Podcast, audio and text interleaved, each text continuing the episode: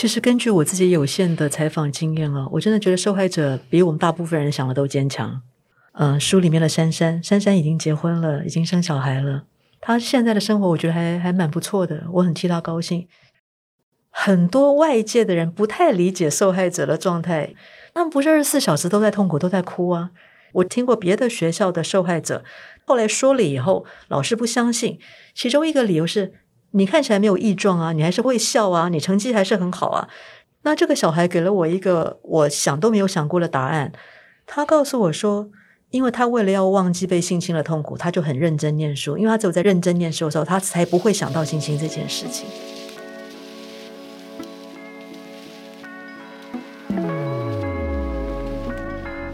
你好，欢迎收听由独立媒体报道者直播的 Podcast 的节目《The Real Story》，我是宛如。在这里，我们透过记者和当事人的声音，告诉你世界上正在发生的重要事情。当我们把未成年的孩子托付给学校，主要是希望呢，孩子能够接受教育，储备他们长大之后面对各种挑战的能量；或者是说，我们把未成年人送入安置机构，就是希望能够接住一些需要被照顾的孩子，让他们在走岔的路上扶他们一把。只是有的时候，我们看到，当我们把孩子送到学校或者是机构以后，好像把他们推入火坑一样。应该保护孩子的大人，却成了伤害他们的人，这是为什么呢？我看到的监察院跟民间团体的一份调查，学校跟儿少安置机构性侵通报逐年的攀升，每年超过两千五百件。特别在二零二一年，监察委员调查最近十年的十七起重大儿少性侵事件当中，有十一件发生在校园，六件在安置机构。百分之七十六是全市性侵，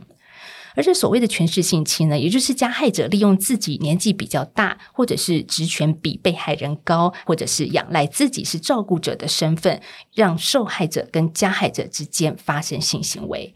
而在现实的情况里呢，这些加害人经常是和受害的学生、儿童有明显不对等关系的老师或者是教练。那在二零二一年的时候，我们就看到在台东的某一个机构里发生主任涉嫌对于安置少年性侵，而机构内的主任他的形象是斯文有礼，大家很难把他跟性侵害连接在一起。所以后来呢，这个偏差的少年求救的时候被晋升。那看不过去的吹哨者遭到同事的报复，所以报道者的记者曹富年在七月的时候采访这个案件的吹哨者，也从事件的脉络还有结构里去思考，为什么全是性侵案这样子的层出不穷，还有受害者的处境为什么难以被外界听见呢？这是我们今天要关心的事情之一。我们先跟富年问好，富年你好。宛如你好，各位听众大家好。好，富年，我看到你在七月份报道者的一个专题，其实谈到的标题，我们先看一下，叫做“信任的人却背叛了我”。国家首次启动儿少安置机构及校园性侵访查，聆听被害人声音。其实，如果关注富年稿件的我们的读者或听众的话，应该会了解，其实富年长期在关注儿少安置机构的处境啊，为什么呢？就是我到报道者工作之前，我原本是在报社工作。那那个时候，我有接触司法跟警政的路线。那其实，在那一边可以接触到一些所谓坏掉的大人，他可能是一些犯罪者。蛮常遇到的是，可能是家暴事件的呃相对人，也就是大家俗称的加害者。那其实，在细究他们的背景或者是成长历程的时候，都可以发现他们曾经可能也是一位受伤的孩子。那其实我就会很好奇。其说，哎，在这一些呃大人们他们犯下了错事之前，他们到底遭遇了一些什么？他们可能经历过哪些的事件？那有没有人拉他们一把？所以我后来就蛮关注，可能包括像家暴啊、儿虐啊，或者是关注一些少年事件处理法的一些案件，或者是处遇。那其实像安置机构，它其实就是呃少年的保护处分当中的其中一个。当飞行少年他犯了一些比较是违罪，他其实不至于到感化，可是他的家庭又是失功能的，也不适合待在社区，那可能进行一些保护管束啊、假日生活辅导等等。那这个时候，可能调保官跟少年法官评估这个孩子的情况，觉得诶，可能是不是帮他找一个替代式的一个照顾，有点类似像替代家庭的方式，把儿少安置到就是裁定到机构去安置。其实也不是我特别要写安置机构，刚好是这。几年有一些事件刚好就是发生在安置机构，那这一次其实也是蛮不幸的，就是发生了主任涉嫌性侵儿少的一个事情。刚刚我觉得你谈到一个很重要的五个字，叫做“坏掉的大人” 啊。其实有些大人真的不是我们想象中的这么完美，而这个想象中的完美是指孩子看大人的角度。所以，当我们把这样子你刚刚所说的飞行少年送入安置机构里面，出发点了也是大人希望对他好吧。但是却发生很不幸的照顾的主任对安置少年的性侵、性骚扰这个事件。对，那另外一个震惊社会的案件，我们再往前回溯一下，是在二零零六年，那个时候南部有一所专收听障学生的特教学校之内，出现了学生对学生的一个性侵跟性骚扰的事件，而这个事情好像是滚雪球一样，因为二零一二年事情。正式的被披露之后，外界才知道相关的案件原来累计高达一百多起，涉案的学生有七十多人。虽然这个不是刚刚我跟傅年聊到的管理主任，就是属于老师对学生的诠释性侵，但是啊，这些受害的学生，特别我看到了一位是女学生，她鼓起勇气向信任的老师求助的时候。老师却选择视而不见、默不作声，这是为什么呢？所以，我们这一集除了跟傅年聊全市性侵之外，在接下来我们也请到另外一位受访者，是《沉默特教学校集体性侵事件》的作者，同时也是我们在媒体界的资深前辈陈昭如。昭如姐，你好，大家好。好，昭如姐在二零一四年出版的《沉默》。今年的四月出了新版，这跟过去不同的地方，我特别翻了一下，是多了一个新版后记的部分。这也是赵如姐你重新去梳理，再回首八年前你写下这个沉默，二零一四年沉默的一个心情。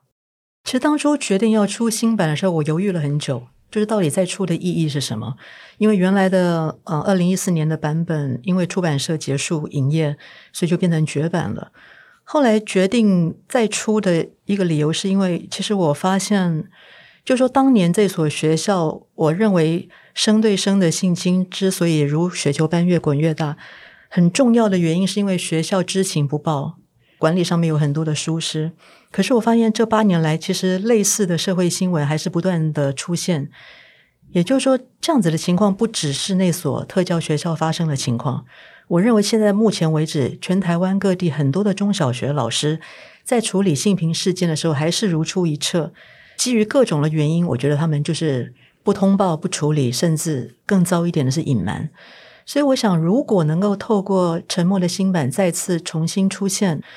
提醒台湾的读者。这样子的情况其实并没有完全的被解决，类似的处理模式还在一直的发生，也许还是有某种提醒的作用吧。这是我当初想到说可以重新处理一个很重要的原因。可是大人本来就应该看到了问题，然后甚至在学校里、机构里的状况，应该是要站出来的那个第一个重要的关系人。可是你说这样子的状态到现在还是处理的方式如出一辙，这到底是发生了什么事呢？这个是个好问题，这个问题其实也是我八年来一直在思考的问题。其实我觉得也，我们也不必然要太去苛责这些大人是。其实我认为，任何一个成人，你如果在任何一个机构，即使不一定在学校，在你的办公室里面，你发现有这样子的问题的时候，你是那个愿意站出来挺身而出的人，还是那个保持沉默的人？我觉得只要每个人问自己这个问题，你就会知道这个事情没有这么容易。虽然我们好像认为老师处理这种事情是理所当然，但是我要问的是，什么叫做理所当然？这些老师也只是一般人而已，跟我们每个人都一样，都有懦弱、恐惧、不知道该如何是好的时候。那更何况，至少就我这几年来，因为我有越来越多的老师会跟我分享他们在学校处理性平问题时候所面对的困境，我觉得都是一样的。他们不见得不想处理。但是，当训练的单位没有给他们很好的工具跟武器，没有很好的训练的时候，他们其实面对问题是不知道该怎么办的。所以，很多老师就选择退缩，就不处理。那我善意的解释，我觉得当年这所南部特教学校的老师可能也有类似的状况，尤其是那个是十多年前发生的事情。那个时候的性平教育比现在来说更差的多了，更何况是老师的受训的情况也没有现在的好。所以，可以想象他们的恐惧。以至于让他们必须保持沉默，因为他们如果不处理，然后被发现了，他们要被就责，所以他们宁可装作不知道，甚至是隐藏这件事情的存在。那这个情况到现在，我认为在台湾的中小学教育制度里面，并没有很好的被处理，就是因为教育部门在处理这些知情不报的老师的方式，都在于谴责、就责、惩罚，但是没有告诉他们你们该怎么办。更何况，嗯，我八年前写的这所学校是特教学校。那跟特教生的相处更是另外一个问题了啊！至少据我所知，在差不多十年前，这所学校的老师跟学生的沟通能力是有问题的，因为那个时候很多老师其实手语并不好，所以他们其实，在教书跟学生沟通其实并不是那么的顺畅。所以在这样子的情况之下，我们不要说了，一般的学校处理性平问题都很困难了。什么是性？什么是爱？更何况跟听障的小孩谈？那如果性平教材又没有特别针对特教学生？进行某些处理的话，我觉得这个问题就是无解。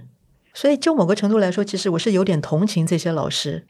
不过赵如姐，你刚刚谈到的是在老师的处理这一块，校方的处理。可是我看到，其实书里面有一个蛮有意思的一段，是说老师们不处理的其中一个考量原因，也是说他觉得说维护学校的名誉，这是一个至高重要的事情。可是我真的不懂哎。当我我照顾的学生，我的孩子遇到这个状况，我还是在想，我应该要维护校誉。我觉得这是台湾很特殊的校园文化导致的，有不少老师都有这样子的观念。我不敢说百分之百，但是至少会发生性平事件。然后，如果学校又隐瞒不报的情况，往往都是因为校长跟老师认为校誉很重要，常常把学校的性平事件，不论是师对生或是生对生的，当做是学校的丑闻。是对学校，甚至对学生，他们甚至都觉得对学生都是一种威胁，因为他们觉得是丢脸的事情，小孩不应该讲出来。他们是为了学生好，我真的有听到很多老师是这样子想，他们觉得为了小孩好，不要告诉大家他被性侵。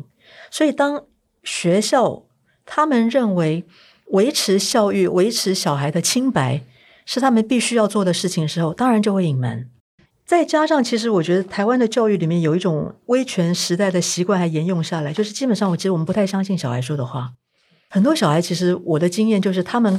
告诉老师说我被欺负了啊，不管是同学欺负我，或是老师欺负我，通常大人第一个反应是你可能乱讲。其实我碰到很多老师，他们都会跟我说，小孩常常乱讲，你知不知道？那我就会反问说说，但如果他说真的怎么办？他们通常会愣一下，然后跟我说，啊，应该不会了。比如说，我碰到了这所特教学校的一个老师，他那时候就很诚实的跟我讲，当他第一次在走廊上面看到两个小孩在打手语，在讲说谁亲亲谁的时候，他的第一个反应不是惊讶，是觉得应该在乱讲吧。他觉得才七八岁的小孩怎么可能还在抱洋娃娃？怎么可能性侵？所以他就走开了。那当然事后他非常后悔，他觉得他如果那个时候他直接过去问，他可能是有机会救一个小孩出来的，可他就是迟疑了。所以，如果小孩说了他真的被性侵，很多时候大人是把他当成随口说说而已。你不要再乱讲了。其实你知道，这个还有一个问题，比如说我写的这个特效学校里面有一个常常发生的事情是，很多的加害的学生其实成绩很好，学校的老师常常认为成绩很好的是好学生，好学生是不会去欺负别人的。那我觉得这个里面就有很复杂的问题了，就是为什么？老师常常会觉得小孩会说谎，那当然我也承认小孩可能是会说谎，但是如果小孩不是说谎怎么办？老师基本上不应该对学生这么的不信任。大概这个对小孩来说是一个他们不太能够理解的事情。嗯，就说通常小孩受害，他鼓起勇气想要说出来的时候，居然被拒绝，或是不被信任，他们会有很多错乱的反应，就觉得这个世界是怎么回事？我觉得除了是对价值观的混乱以外，对这些小孩最伤的是。他们对人、对世界的信任从此完全崩解。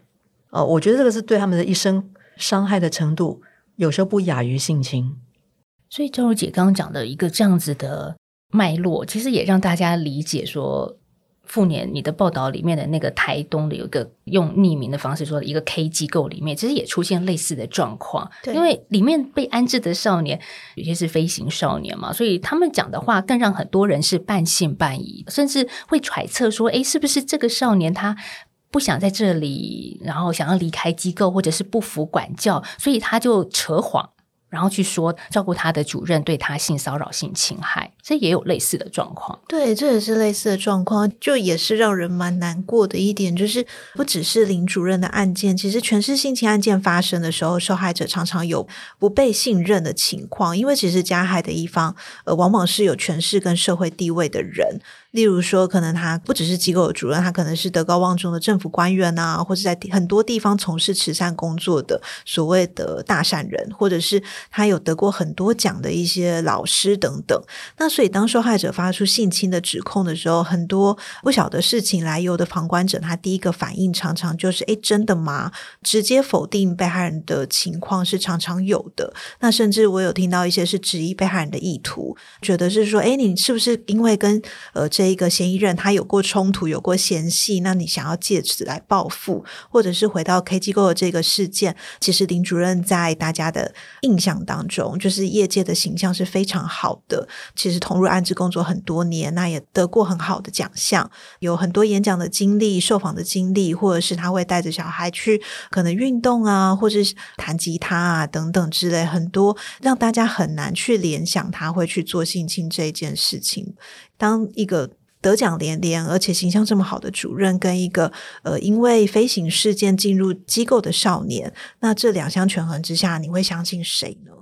我觉得这件事情，如果我们现在把球丢到大人的手上了，大人是不是应该要去用一个比较专业的态度，或者是严谨的态度去辨别这个孩子是不是说谎呢？其实照理说，依照现行通报机制，是要在二十四小时之内通报的，不是先去调查他这个人有没有去做这一件事情，再思考要不要去通报。照理来说，是应该要在第一时间先做通报。所以，那个 K 机构里面的事情，它的复杂性是说，当这个孩子跟自己的家人说到他被性骚扰、性侵害的时候，家里头人也做了反应，但是。那个形象很好的主任，他激烈的暴怒，然后甚至去威胁这个孩子。对，因为这个是看起诉书里面有描述到这一段，是说，呃，那个时候因为这个案件有两位被害人，那一位是呃主任是涉嫌性侵跟性骚扰，那另外一位是性骚扰的情况。那涉嫌被性侵的这一位被害人，他有跟他的伯父来反映他被欺负了，那伯父第一时间。就赶快先联络机构的一位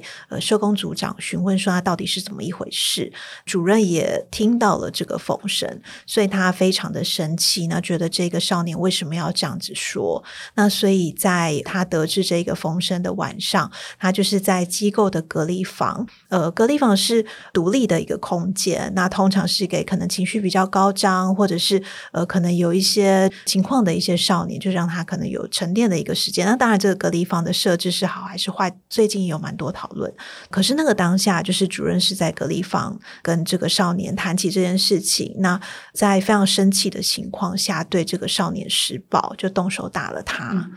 那个时候，其实因为伯父他其实也非常担心这个孩子的状况，所以他其实也有跟这个孩子案件负责的调保官跟他说这一件事情。那这位调保官其实，在打人的事件事发的，我记得好像是隔天，反正就不会隔得很久，他就立刻到了台东去处理这个事件。那可是，在听完少年的说法的时候，他是没有在第一时间做通报。那这个原因到底是什么？因为我没有访到这位主责调保官。那可是。从旁打听起来，其实是可能。孩子第一时间还是有一些没有被相信的一些情况。那个时候，这一个呃受害的孩子，他说法出现了一些反复，因为其实那个时候大人对于他的揣测，包括他是不是说谎，或者是是不是主任跟孩子的相处界限，因为其实像儿少机构的工作者，要怎么样去跟安置儿少之间的界限拿捏，其实是一个蛮不容易的一个课题。那那个时候有一种说法是说，诶，那是不是主任？的相处界限没有拿捏好，导致孩子有所误会等等。那其实这一些说法，这个孩子都听在耳中。那他那个时候真的是有一些退缩，那他也说法出现了一些反复之处，所以最后在第一时间，调保官跟少年法官他是没有采信这个少年的说法，那也没有在第一时间做通报。可是刚刚说通报要在二十四小时内，对，而且其实台子这样子说辞反复的情况，是在这类性侵案件当中是蛮常见的一个情形。这个其实有点反映，就是说成人对于儿童权利跟认知能力的一个成见了。就是比如说我刚刚前面讲了，大人常常会觉得小孩喜欢说谎，但是我觉得我们不是要教大人去怎么分辨小孩是不是说谎，而是让你去分辨这个小孩为什么要跟你说这些事情。因为其实性侵案案件，照理说是需要调查的，这可能需要某种专业技能，或者是进入司法程序之后，那是要有专业的能力的，这不是每个老师都会的。根据法令来说的话，你就是通报嘛，剩下的让专业的人在处理，所以你不必去分辨是非对错。但是我认为我们的老师反而做了一件不应该做的事情，就是老师在第一线就先去分辨是非对错，他先去判断你是不是被性侵，或是你说谎。可是这个分辨你的能力、专业能力在哪里？不是每个老师都受过这么好的训练呢。事实上，我们知道到警察局去，如果是性侵害案件的话，小朋友被问的话是需要有专业的训练的。像现在有司法询问员的设置，这个不是一般的人有能力做的事情。所以，其实像我写的这所特教学校的事情，它之所以会拖了这么久，后来我们一发现的时候变成一百多件，就是因为它累积了很久。因为前面小孩怎么说都没有人要相信的时候，他们就慢慢不讲了。后来一直到了人本基金会直接的介入去找到这些小孩，然后后来我我开始跟他们谈的时候，他们真的非常愿意讲。哎，你知道，我觉得这个跟大部分一般人对于性侵受害者的印象是不太一样的。我们都觉得他们不敢讲。其实至少我的经验哦，当然不只是这所特教学校的经验，我后来也处理写过几个校园性侵案件，是一般学校。其实我觉得受害者是非常愿意讲的，但是这个讲要有个条件。就是我要信任你，而且我知道你不会评价我，你愿意听，他们就会愿意讲。所以，其实当我们听了越来越多的时候，会觉得那个画面好奇怪啊！如果大人愿意听的话，不是就可以及时的遏制这样子的事情继续发生吗？但是很遗憾，是我们发现很多学校的处理不是这样。但是我看到赵如姐，其实你当时出书过后，你也被评断，就是说你为什么要让这些孩子被二次伤害？这是很多人我们不知道的人会觉得说，你干嘛还要去访问这些受害的孩子啊？让他们讲不是很痛苦吗？可是你刚刚讲到是，他们很愿意的，是把所有的过程都跟你说。其实我觉得这也是因为不理解而造成的误解。其实至少根据我自己的经验。我访问过这么多的性侵受害者，而都是在童年时期的性侵受害者。我访问的有的人已经是成年了，当他们信任你，认为你不会乱说出去，他们知道我是为了要书写，能够遏制其他的学生孩子不会再继续受害的时候，他们是愿意讲的。其实，其实很多心理学的书籍也都告诉我们，其实受害者是需要倾诉的，倾诉对他们来说有时候是一种治疗，是一种疗愈，特别是在安全的、温暖的环境底下。这样子的诉说对他们来说，他们是舒服的，他们是开心的。他们为什么要诉说？因为他们需要被倾听。刚刚其实有谈到说，在特教学校里面的老师看到孩子们在打手语，说的确学校有发生性骚扰、性侵害嘛？他最后有点自责，说如果他早相信孩子，其实这件事情或许可以去快速去处理。其实，在 K 机构里面也有一个类似这样的一个角色，但这个角色它是一个。J 调保官，我们就是昵称 J，他勇敢的站出来，第一时间他就听到了少年说的这件事情，然后他的通报过程也是蛮波折的啦。对，因为就是 J 的这一个角色，他其实是因为主任涉嫌性侵的这一位少年，呃，我在报道里面化名叫做韦凡。那韦凡他是从台北。这边安置过去的孩子，那他的调保官那个时候在厘清这个事件的时候，他也是从台北过来。那 J 的这个角色，他其实就是纯粹开车载着这位调保官到机构接触伟凡来谈这个事件。那其实，在伟凡在车上的时候，他其实就把整个事情的来龙去脉，包括呃主任殴打他的事情，他其实都有讲出来。J 那个时候第一时间的想法是：哇，那这么严重的事情，因为光孩子被打这件事情就已经构成了通报的理由。先不论性情好了，对。那他那个时候觉得说：，诶，那这个事情应该照理说是会很快的会被通报。没想到就是在两个礼拜之后，他发现，诶，其实这个案件他还是没有被通报。对，所以他那个时候就觉得其实还蛮奇怪的，而且他其实。在车上听到这个事情的时候，他有跟他的直属主管，也就是调保官主任说。那可是他的直属主管告诉他，就是你先不要管。那个时候其实角色会有一些尴尬，因为毕竟这是他院的少年，违反不是他主责的少年。第二个就是他假如通报了，在同业之间是不是会又有一个尴尬？说那那那你为什么要去摄入我的业务？这个这种踩到别人的线的感觉，类似像这样子。可是他又不能不通报，因为这件事情他知道了，而且他也听闻其他单位没有去通报。对，那其实后来我觉得他是有一个。关键就是台东地方法院有一个法官，他也知悉了这个情况，那他也晓得没有通报，那他觉得很奇怪，那就后来也把这个事情又往上报，就是报给台东地院的院长，那也找来 J 来做讨论，说，哎，那我们是不是也要做责任通报？那有这样子的一个环节跟转折，那 J 后来就是跟这个台北的这个法院来确认说，哎，那你们没有通报的话，我就要通报了。后来这个事情才就是由台北的这个法院来做通报。我可不可以补充一点啊？因为其实刚才傅年谈到那个吹哨者，我写的那个特教学校里面也有一个吹哨者，他后来其实有点惨。对，那我其实后来仔细想一下这东西，其实我觉得还是在法令的部分可能值得讨论。因为根据现在的性侵害犯罪防治法，还有性别平等教育法，都有性侵案通报人的身份应该要保密的条款。照理说好像有这个机遇应该好了嘛，对不对？但是问题是性侵害犯罪防治法的这个。保密条款对于吹哨人的保密条款，它并没有罚则。那性别平等教育法的保密条款最高就是罚十五万，而且就算有这些罚则好了，他没有办法阻止机构或是学校里面对这个老师执行心理上的霸凌。比如说，我写了这所特教学校这个吹哨者这个老师，照理说我们都认为他被保密了嘛，对不对？外界不知道他是谁，但全校每个人都知道是谁啊。所以他后来提早退休。因为他根本在这学校待不下去了，他连在学校里面都没有人要跟他讲话。我常常说，土法不足以自行，就是这样子。我们认为我们好像已经给了吹哨者很好的保密条款，但事实上，这些吹哨者他们后来所承受的压力，是别人没有办法想象的。所以，我们现在一直在鼓励，就说机构里的人，你要勇于出来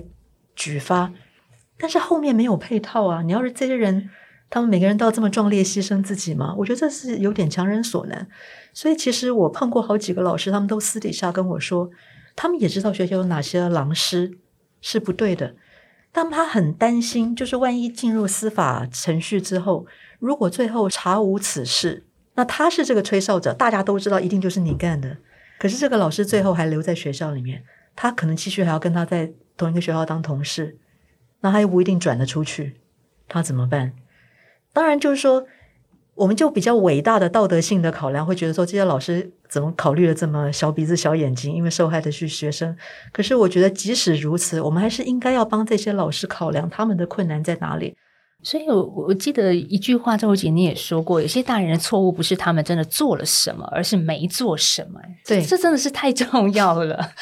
因为我们刚刚说好，老师或者是权势性侵这些大长官欺负弱小者，这是非常大家不可容忍之错误。可是有些人他们在那个位置上没做什么，这这也是让人觉得很生气的地方。当然，我们也不苛责单一个人了，而是整个体制或者是结构性的一个问题。所以这就是我为什么书名要取名叫《沉默》。沉默当然一方面是表示这些小孩他们说不出话来，可是问题是他们说话了又怎么样呢？没有人要听啊，因为这些大人保持沉默。所以我觉得我们应该讨论的是说，为什么这些大人保持沉默？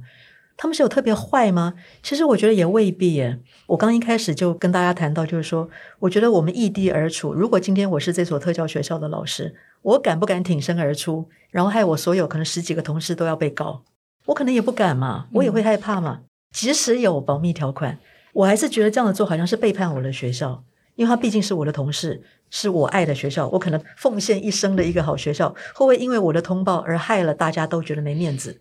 那事实上我也知道，这所学校因为在人本通报以及我写了这本书以后，它被贴上了很多负面的标签。这当然不是我愿意见到的事情，但事实上，因为他们就是没有通报，造成受害的人越来越多，这是个不争的事实。我感到遗憾，但是我不后悔写这本书。但是对于这所学校的老师来说，他们就有很多的不满、不平衡。他们觉得从此他们在这个学校就是一个丢脸的事情。那我当然只能说，这是少数的不符合规定的老师害了大家。我觉得这是一种历史的工业嘛，所有的学校的老师、教职人员可能必须承担。但是我也必须为他们说一点话，是说，他们这些人知情不报或者消极不处理，其实有时候我真的有点同情他们，我不是在替他们脱罪，而是我真的认为他们不知道该怎么办。所以我一直想要试图解释他们保持沉默的原因。我不太用“罪大恶极”这样子的字眼去形容他们犯的不是法律的罪，而是道德良心的罪。这是一种不为之恶。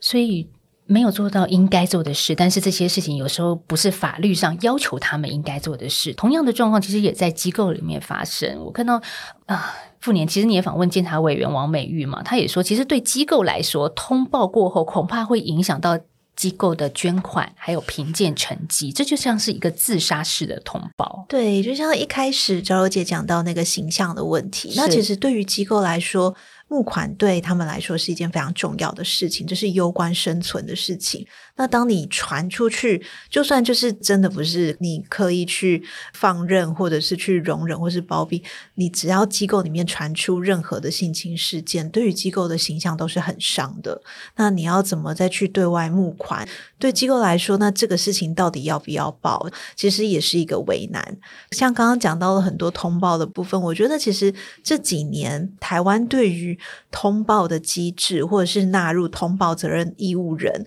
都有做了一些慢慢的改善。我觉得这些改善都很好，那机制看起来也越来越完全。那可是真的基于人情的压力，我觉得人情真的是一个在通报当中非常大的一个障碍。那所以其实我们去回顾过往类似的案件，很多通报人他是抱着破釜沉舟，我不要在这里继续工作的决心，他才去通报。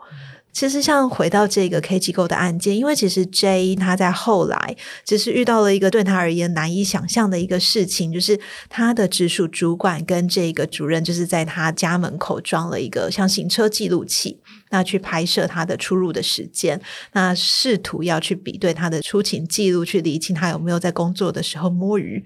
是廉政署查了这个案子的时候，他才知道。那他真的当下是非常的。失望跟错愕，对于他投身这么多年的少年司法，怎么会这个样子？他其实就是尽了他的通报义务而已。是他只是做了他该做的事而已啊！就像如果回到教育方面，其实二零一一年性别平等教育法修正过后，就有特别说是加重教职员的通报责任，否则有免职之余。所以呢，根据数据，隔年校园性侵通报增加了三倍。那现在每年平均有四十位的教职员因为性侵学生被解聘追究责任。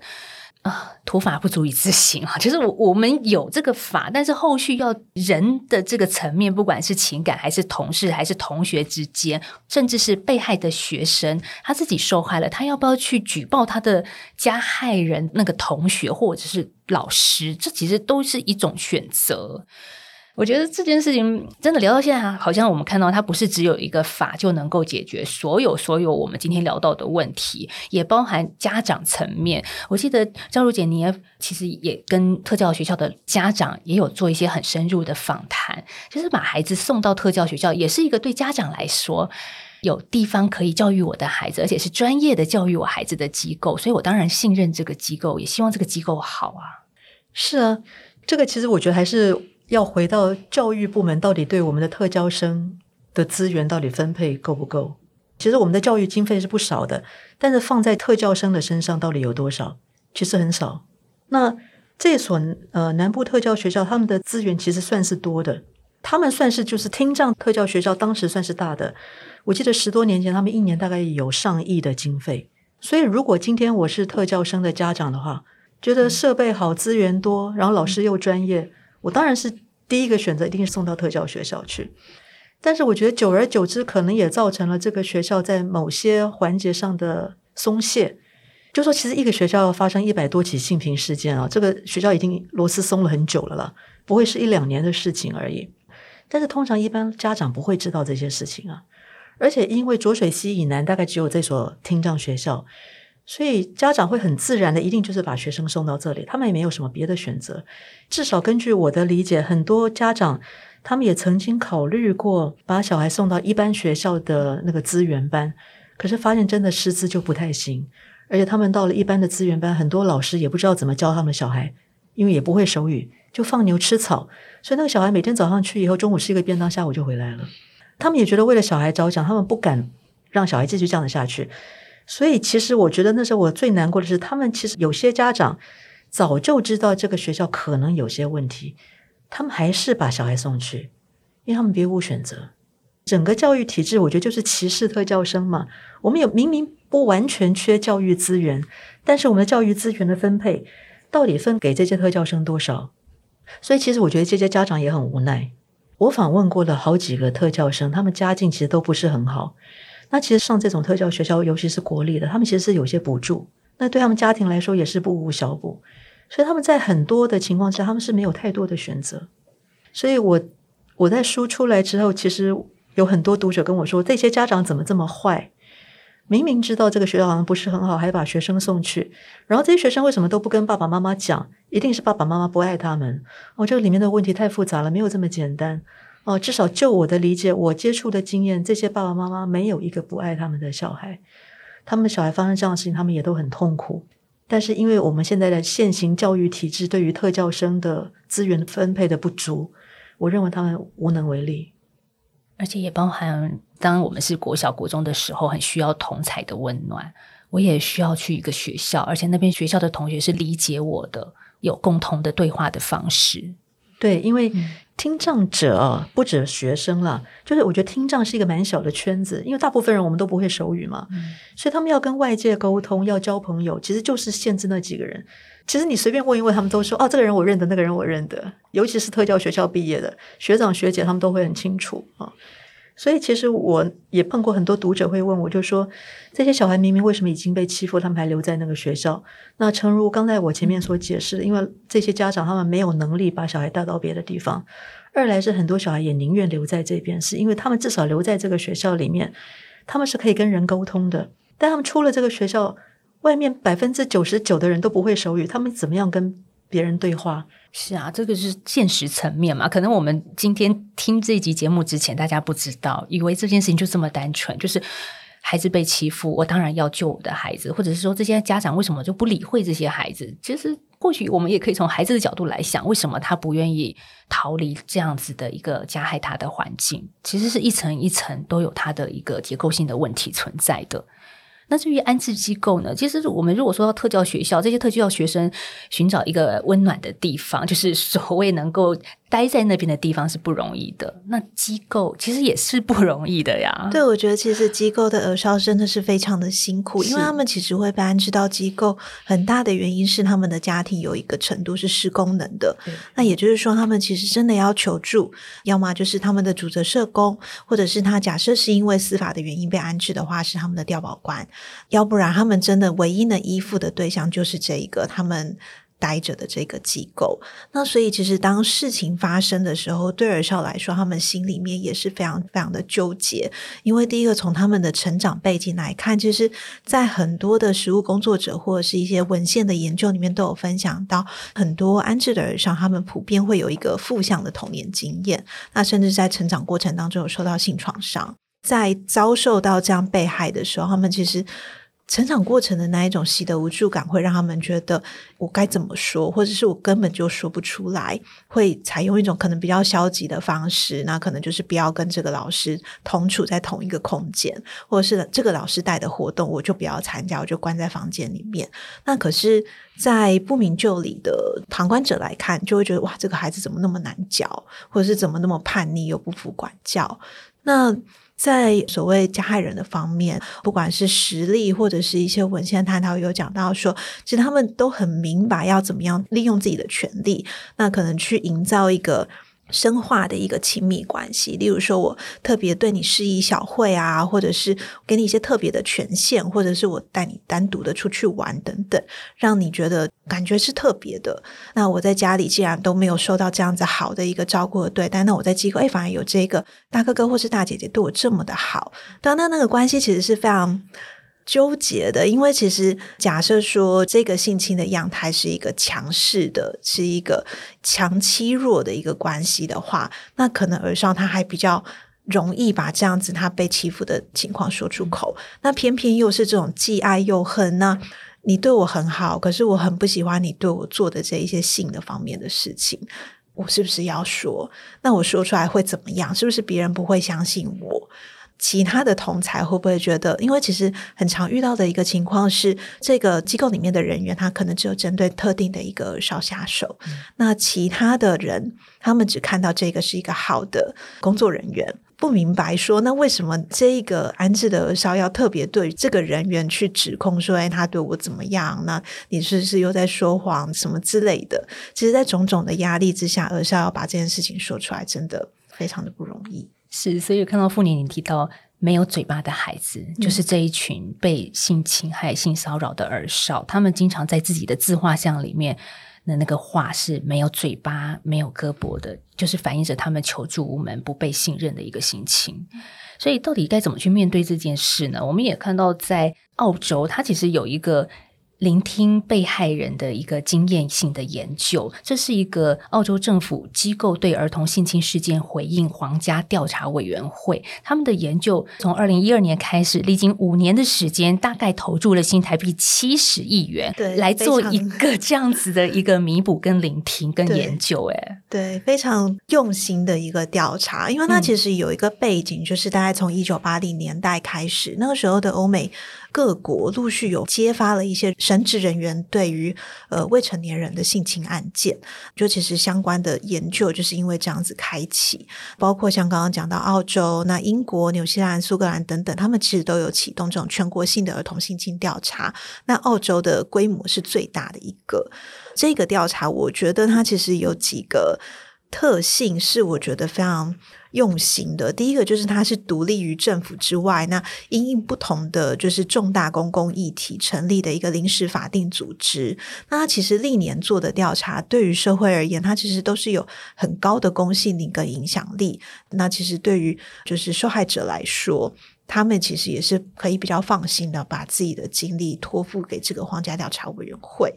再来就是他们在启动这个调查的访谈之前，他们其实委托了非常多的专家去审核澳洲当前的智商服务是不是能够有效的支持受害者复原。因为其实性侵的这个创伤不是你说出来之后就会自动好了，其实它后续要很多的心理的支持。那就算不是每个人都需要用得到，可是他至少要有一个支持的系统提供给有需要的人，而且他做的非常细腻。他觉得说，不同脉络之下机构的性情，例如像可能像在教会受到侵犯，跟在学校、跟在安置机构遭受侵犯，其实那个脉络、那个处遇都是不一样的。那对于不同的背景，可能像是移民，或者是可能原住民的受害者，他们其实也提供了可以理解这些受害者文化跟语言的法律还有心理支持。第三个就是我觉得他很不错的是，为了让这个受害者在友善而且保密的环境底下来诉说他们的创伤经历。澳洲政府它特别去修订了皇家调查法，去新增了一个保密面谈的机制。那这个被害人他可以在不用公开、不用宣誓、那也不用接受交叉询问的情况下去诉说他的经历。那他也可以透过电话，或是书面，或是公听会等等很多不同的管道来做陈述。在整个访谈启动之前，其实就有一个计划的人员去陪同这一个呃受害者来做准备。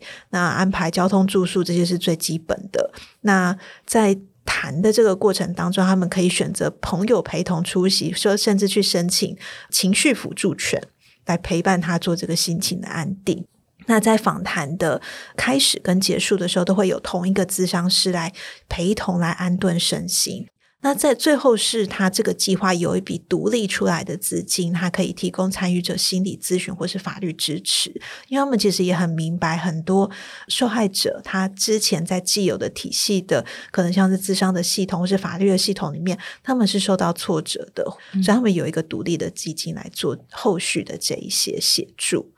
所以等于是从头就已经设想到每一个面向，他可能会面临到的不舒服，如何接住这样子的不舒服。那我看到资料里面是有六千八百七十五位的受害者出面诉说自己曾经被性骚扰、性侵害的一个经历，当中呢，将近六成超过五十岁，年龄最长九十三岁，最小七岁。他们平均历时二十四年才第一次说出自己当年曾经遭受的一种伤痛。如果回到《沉默》这本书里面，其实我也看到，嗯，张如杰，你跟受害的孩子们做了很多的心理的对话。那包含最后尾声的时候，有一个叫珊珊的受害者，她怎么样去面对自己曾经被伤害过，以及我在书里面看到的是，她原谅那个加害的同学。其实根据我自己有限的采访经验啊，我真的觉得受害者比我们大部分人想的都坚强。其实我跟好几个社工谈过，我们都有一个共同的经验，就是在我们没有接触过受害者之前，我们常常都会误以为他们一定会抱着我们痛哭流涕。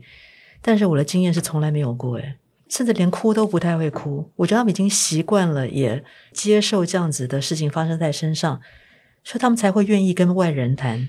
或是接受采访。就他们复原能力，尤其小孩的复原能力，我觉得真的是比我们想象的要强很多。所以刚才主持人讲到那个。嗯，书里面的珊珊，珊珊已经结婚了，已经生小孩了。她现在的生活，我觉得还还蛮不错的，我很替她高兴。其实我知道的几个孩子，我觉得过得目前都还不错。所以我觉得这就是很多外界的人不太理解受害者的状态，以至于造成了很多不必要的痛苦的想象。他们当然有痛苦的时候，但他们不是二十四小时都在痛苦，都在哭啊。其实这也是很多受害者在学校里面被误会的原因。我听过，呃，不是这所特教学校了，我听过别的学校的受害者，他们曾经跟我讲过，他们当年在学校被老师欺负之后，他们很久没有说，因为担心不被信任。但是后来说了以后，老师不相信。其中一个理由是，你看起来没有异状啊，你还是会笑啊，你成绩还是很好啊。如果你被性侵了，你成绩怎么可能会那么好？那这个小孩给了我一个我想都没有想过的答案。他告诉我说，因为他为了要忘记被性侵的痛苦，他就很认真念书。因为他只有在认真念书的时候，他才不会想到性侵这件事情。可是当大人不太从这个角度去理解的时候，你纯粹从外表去看，从情绪去判断，那就很不准确。哦，这我觉得就是一个很悲哀的地方。所以，如果台湾有更多一些像澳洲皇家调查报告这种，让受害人能够真实的发出自己的声音。是在安全的、温暖的、被信任的情况底下，我觉得才不会让外界对受害者有那么多的误解跟歧视。我看过痛哭流涕的受害者，我也看过坚强勇敢面对狼师、起身要抗议控诉、告到底的那种受害小孩。就是每个人都不一样，所以他没有一定的样态。但是我觉得最重要的是，到底我们的社会愿不愿意接纳这些受害者发出声音？其实我觉得我们社会可能还没有还没有准备好，诶因为我觉得对我来说，很多问题都还是停留在台湾。大部分的人对于性这件事情，还是觉得是一个不能被说的禁忌。不管你是加害或是受害，那在这种性是不可言说的氛围底下，我们怎么可能处理好性侵案？所以没有人敢出来讲，没有人愿意现身的时候，我们更不知道该怎么处理，也就不太可能他的伤害会得到弥补的机会嘛。不管是要不要走法律诉讼，或者走心理咨商。事实上，我知道很多受害者两者都不愿意做，因为他知道他出来了，他要面对很多质疑的眼光，甚至还包括咨商师质疑的眼光。也就是说，我们的社会没有准备好，我们的专业也没有准备好。那尤其在教育体制里面，处理性平事件或者说性平教育，从来都不是摆在最前面。所以，如果当第一线的工作人员都不认为这是重要的议题的话，小孩子怎么知道保护自己？怎么知道该对外求救？所以就变成集体保持沉默嘛？是是在这个社会里面，大家对性不理解，对于体制、对这个机构的运作也就默不吭声了。所以我最后请教两位，在你们做了这样子的一个报道，以及赵茹姐你做了这样子一本书的今年再度再版，有没有觉得最需要被看见的事情？我想要补充一下，在机构的部分，它其实是呃更加复杂的一个脉络，因为其实，在机构里面的诠释性经常被解读为是另一种家内性侵。那其实，在这个诠释性侵里面，它其实掺杂了很多像情感的依附、那权力的失衡、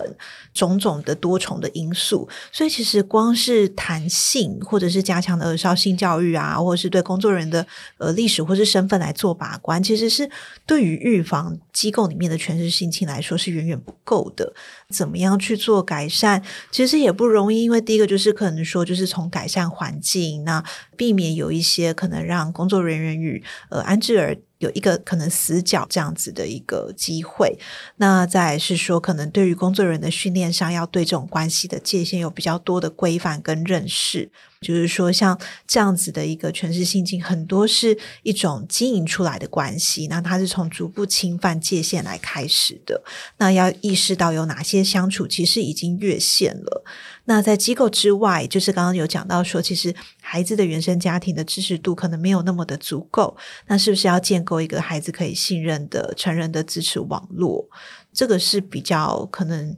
有机会去避免这样子的机构全是性侵的这样的事情。那我想机构它其实目前来说，其实跟学校的状况有点像。你在通报之后，你得到的责难是大于协助的，这也是让机构会很裹足不前，就会觉得说，哎，那我的捐款被影响了。那我的评鉴也受影响了，除了我被责怪之外，我好像没有其他的公部门的资源介入，说，哎，那我可能在机构里面的一些赔利，或者是加害人跟被害人的后续的一些支持跟咨商等等，或者是加害人的一些处遇，这其实后续都看机构他自己有没有这样子的积极度。那我觉得，其实这一块光只有棒子没有胡萝卜，那你要教他去多积极来做通报，其实也是有困难。这个其实是在后续蛮需要被看见的一件事情。嗯，要有棒子，也要有胡萝卜的存在。所以赵如姐，你觉得需要被大家看见的是什么？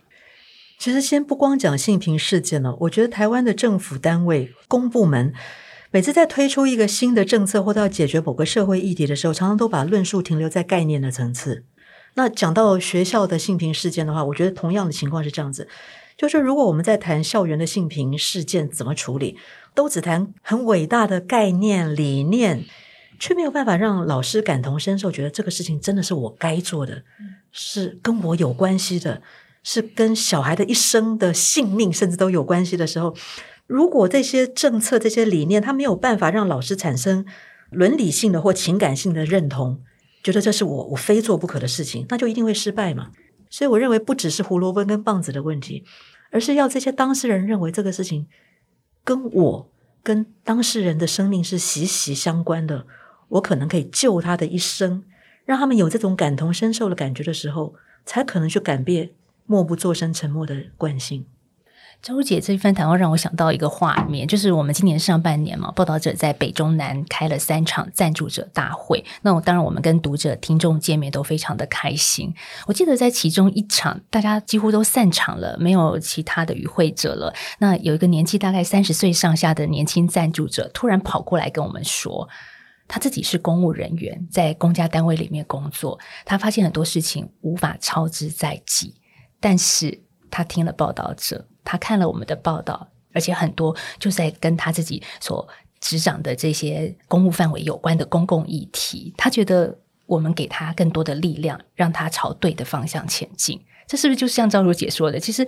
如果我们只有一个理念给这些在第一线，不管是老师还是公务人员，但是没有理念跟实际的结合，没有办法让大家感同身受的话，其实这些公共议题，我们可能过了十年还会继续讨论下去。其实这是我看了赵露姐的这本书《沉默》之后很深的感触，同时也看了复年的报道的一个画面，一直浮现在我们面前，就是这个赞助者跟我们所说的话。